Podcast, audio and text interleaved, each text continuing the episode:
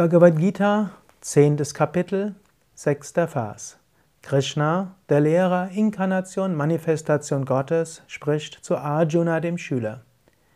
Die sieben großen Weisen, die vier Alten und auch die Manus, die Kräfte gleich mir besitzen, wurden aus meinem Geist geboren. Aus ihnen entstehen die Geschöpfe dieser Welt. Die sieben Weisen sind die sieben Rishis.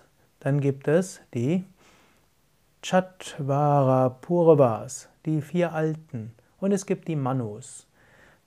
Es ist jetzt etwas komplizierter, darüber zu sprechen. Gehe ich einfach mal von den Rishis aus.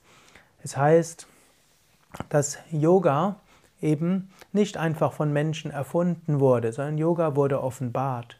Yoga wurde offenbar den Rishis. Und es gibt sehr viele Rishis und es gibt sieben Maharishis, sieben großartige Rishis.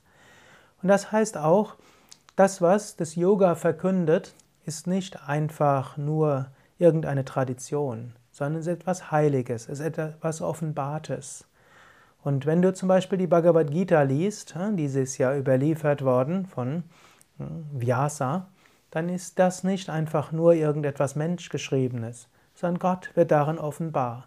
Wenn du die Bhagavad Gita mit Hingabe liest, mit Hingabe studierst, dann wird auch über das Studium der Bhagavad Gita Gott manifest.